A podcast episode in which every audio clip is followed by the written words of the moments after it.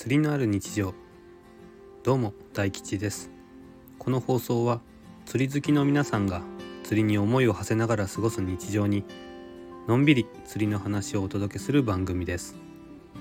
通勤通学家事釣りの行き帰りなど皆さんの話し相手になれれば幸いです。本日もお聴きいただきありがとうございます。またお聞きになっている皆様とレターのやり取りなどもできたらいいなというふうに考えています。もしよければラジオの感想や質問などレターからよろしくお願いします。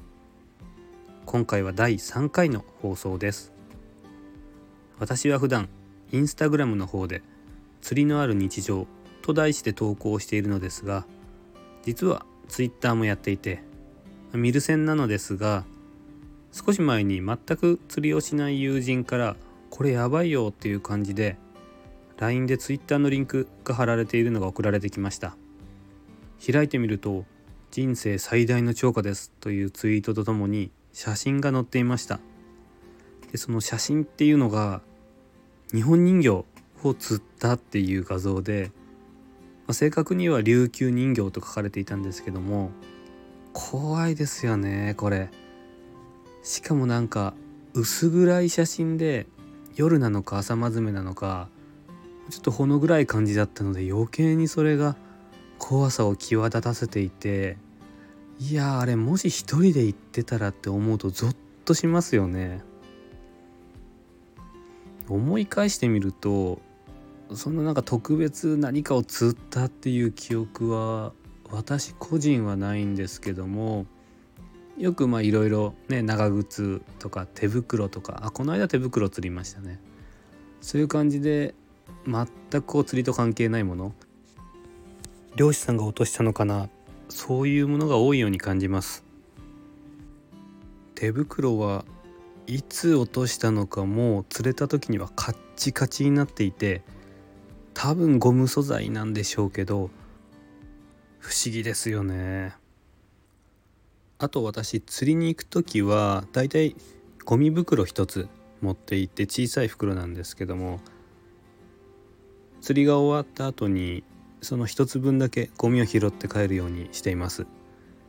結構海沿い歩いているといろんな面白いものが落ちてたりしていておそらく海外のものであろう言葉が書かれているペットボトルであったりとか男性諸君が喜ぶようなものであったりとか円盤とか本とか。あと人気の釣り場の辺りを見るとルアーのパッケージであったりひどいものだと釣り竿ロッドのの長いケースがそのままポーンと捨ててあったりします。そこまで大きいとちょっと一人で持ち帰ることはできないんですけどもかなり胸が痛いです。少し話は変わるんですけども竿でロットで思い出したんですけど少し前にまあ多分半年ぐらい前だったと思うんですけどもあの釣りを普段しない友達が釣りを始めたいということで道具買うの付き合ってくれって言われて予算がまあ1万円から2万円ぐらいで全部揃えたいという話だったのでどうしようかなと思って初心者の釣り竿セットとかでも、うん、サビキ釣りとかそういうのだといいと思うんですけど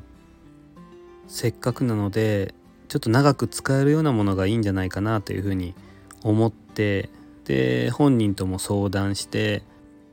ひとまず中古でタックルを一式揃えてはどうかという話になってタックルベリーの方に行きました黄色い看板の。でタックルベリーについて次に悩んだのがロッドとリールどっちをメインに選ぶかということです。皆さんどうします？もし友達に釣り具を意識揃えたいと言われてロッドとリールどっちに重きを置きますか？私は結局選んだのはロッドの方をえっ、とちょっと種類名前まで忘れたんですけどもシーバスロットの9フィートぐらいのものを選んだと思うんですけど最近結構ロットの感度ってバカにできないなっていうふうに考えていて、まあ、特に船に乗った時なんですけど汎用ロットをよく、えー、以前は使っていたんですがそれだと全然あの細かい当たりに気づくことができなくて友達と釣りに行った時もその友達が使っている専用ロットの方が繊細な当たりが分かってやっぱり数も釣れてそれからロットの方に個人的には重きを置くようになりました。リールもドラグの性能が重要っていうことは分かっているんですけどもまだそのおそらく自分では活かしきれてないんでしょうね。リールを回した時滑らかだなとか軽いなっていうのはよく感じるんですけども。まあそれを置いといてでその時はロットを確か1万2 3 0 0円ぐらいで選んで残りの7,000円ぐらいで廉価版のリールとかルアーとかラインとかリーダーとかその辺りを揃えました。まあその後の釣りは残念ながら。鳴かず飛ばずといった感じで。いつかリベンジしようねって言っている間に半年ぐらいもう今年が終わってしまうという状況になっています。少し前にインスタグラムで投稿したんですけどもロッドの先の話でソリッドティップとチューブラーティップどっちがどうなのっていうような内容だったんですがソリッドティップってすごいですよね。ライトゲームで使っている時に勝手に食い込んでくれるんであの向こう合わせっていうんですかね。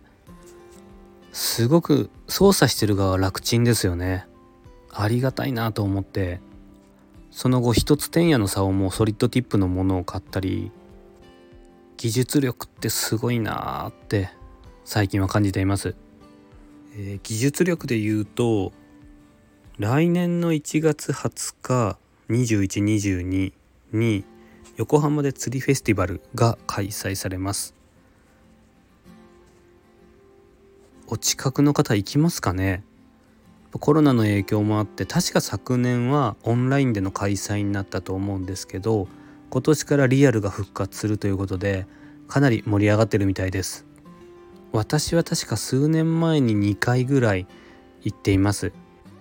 いろんなブースで新製品や新技術に触ることができたりして楽しいっていうのはもちろんなんですけどステッカーだったりとかグッズだったりとかいろいろ結構無料でいただけるっていうのも嬉しくてその時もらったグッズなどを普段の兆候でも使ったりしていますタックルボックスはだいたいその時にもらったステッカーばっかり貼っていてもうそれだけで結構自分だけのタックルボックスというかかっこよくなりますよね。全国的にも大阪のフィッシングショーがあったり続々とリアルが復活しているみたいです。まだ行かれたことない方是非行ってみてください。とっても面白いです。有名なアングラーの方がいたり YouTuber の方がいたり中には芸能関係の方がいらっしゃったりと一人で行ってももちろん楽しいんですけどもご家族で行っても多分楽しめるんじゃないかなと思います。グルメなんかもあります。大体私はその釣りフェスティバルの後に横浜を少し観光してちらっと横浜の釣り場なんかを覗いたりもしています。横浜って結構こう都会のイメージがあるんですけど意外とというかいろんなところで釣りをされている方がいて去年か一昨年ぐらいは確かブリが上がったんじゃないですかね。横浜産のブリってなんかすごいですよね。シティボーイみたいな。なんかこうシュッとしているイメージというか。それは泳がせで釣っていたみたいです。ちなみに釣りフェスティバル今年は紙のチケットがないみたいで全て電子チケットになっているそうです。詳しくは公式のホームページを確認してみてください。そろそろ終わりの時間です。最後にもしよければラジオの感想や質問インスタ投稿に関すること釣りに関することなど何でも募集していますのでレターやインスタコメントをお待ちしています。それではまた次回。大吉でした。